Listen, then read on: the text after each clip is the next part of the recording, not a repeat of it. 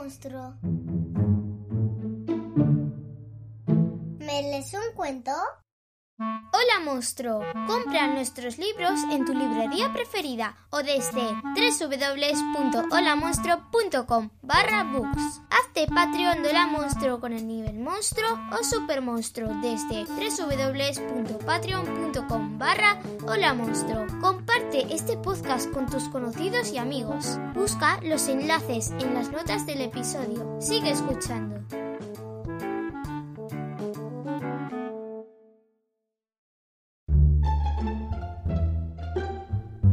Hola monstruos, bienvenidos al podcast de literatura infantil con recomendaciones para toda la familia. Yo soy Mariela. Hoy os traemos tres preciosos cuentos narrados por algunos de nuestros pequeños oyentes. Sí, nuestros invitados especiales han querido compartir con todos vosotros algunos de sus cuentos favoritos contado con sus maravillosas voces. Un pequeño homenaje a la literatura por todo lo bueno que aprendemos a través de ella. ¿Qué tal si volamos hacia la imaginación con nuestros amigos? ¿Nos acompañas? Nuestra primera narradora es la fenómeno Juana, de 5 años, de Argentina, con su cuento Palito Paloe.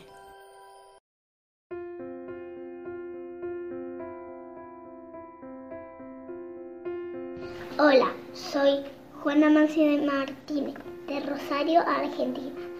Hoy voy a contar un cuento que se llama Palo Palito E.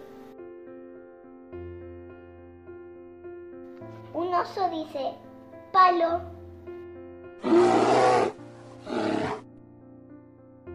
Muchos osos gritan, palo, palo, palo, palo.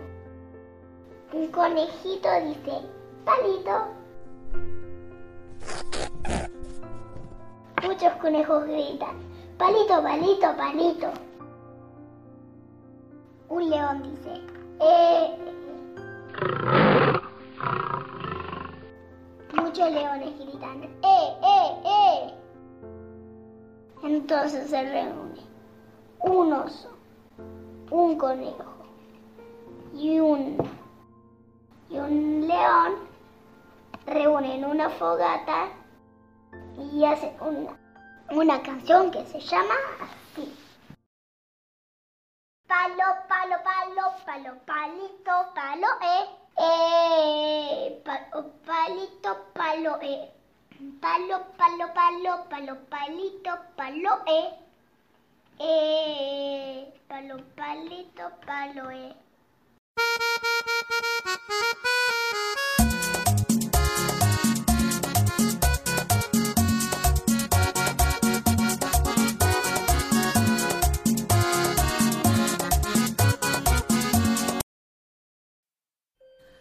Escucharemos al estupendo Alejandro Covarrubias, de 9 años, de Parla Madrid, con su cuento titulado Lava. Hola, soy Alejandro.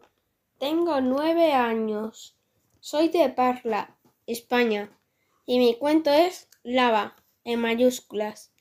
Que lo disfrutéis. Había una vez, hace muchos años, atrás había un, volcán, solo en medio del mar. Y quería una pareja. Y se le ocurrió una canción que cantó durante años.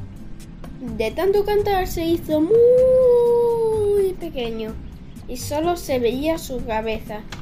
Mientras tanto, una volcán salió a la superficie gracias a la canción, pero al salir no la encontró y el volcán se hundió en el agua. La volcán cantó la canción y el volcán volvió a la superficie. Cuando se encontraron, los dos se enamoraron y cantaron la canción.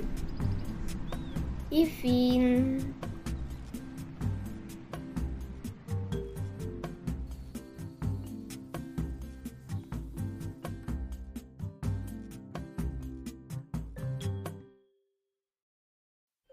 Y para cerrar con broche de oro, tenemos al magnífico Diego Baile, de 6 años de Zaragoza, con su cuento Valientes Auros.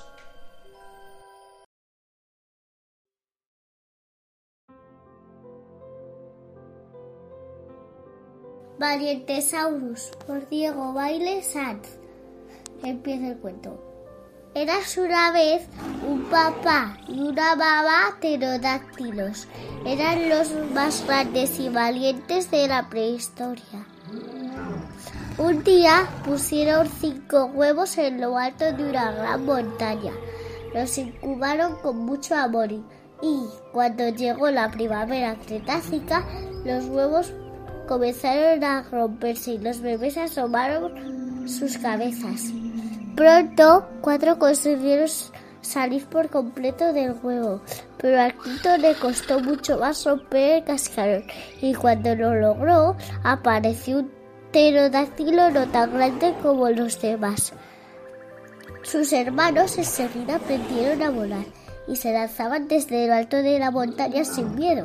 Nuestro pequeño pensaba que como sus alas, sus alas no eran tan fuertes, si saltaba se caería.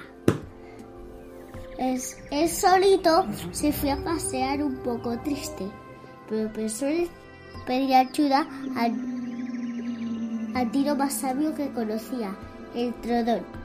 Fue en busca y cuando lo encontró le preguntó, ¿podrías ayudarme? No soy, tan, no soy tan fuerte como mis hermanos y me da miedo volar con mis alitas. Confía en ti mismo y lo conseguirás. Todos estaremos cerca de ti por si los necesitas.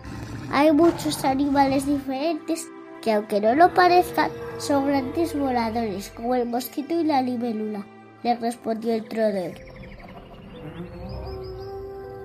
El pequeño pterodáctilo se armó de valor y subió de nuevo a la cima de la montaña.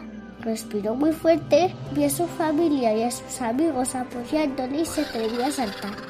Al final lo conseguí voló por encima de ríos, árboles y entre las nubes. Todos los dinosaurios le felicitaron y desde aquel día le conocen como Valientesaurus.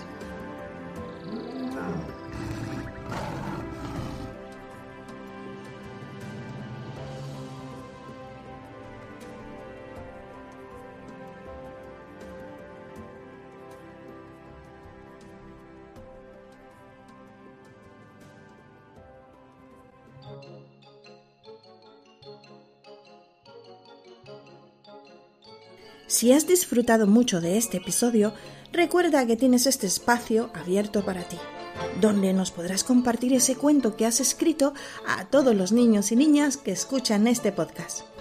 Y recuerda, leer nos ayuda a desarrollar nuestra imaginación y a aprender sobre el mundo que nos rodea.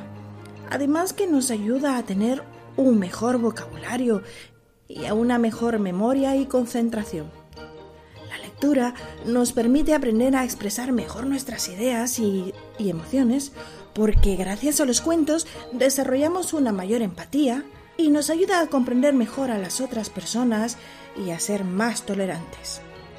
No olvides que un niño que lee el día de mañana es un adulto que piensa. Hasta pronto, monstruos y monstruas.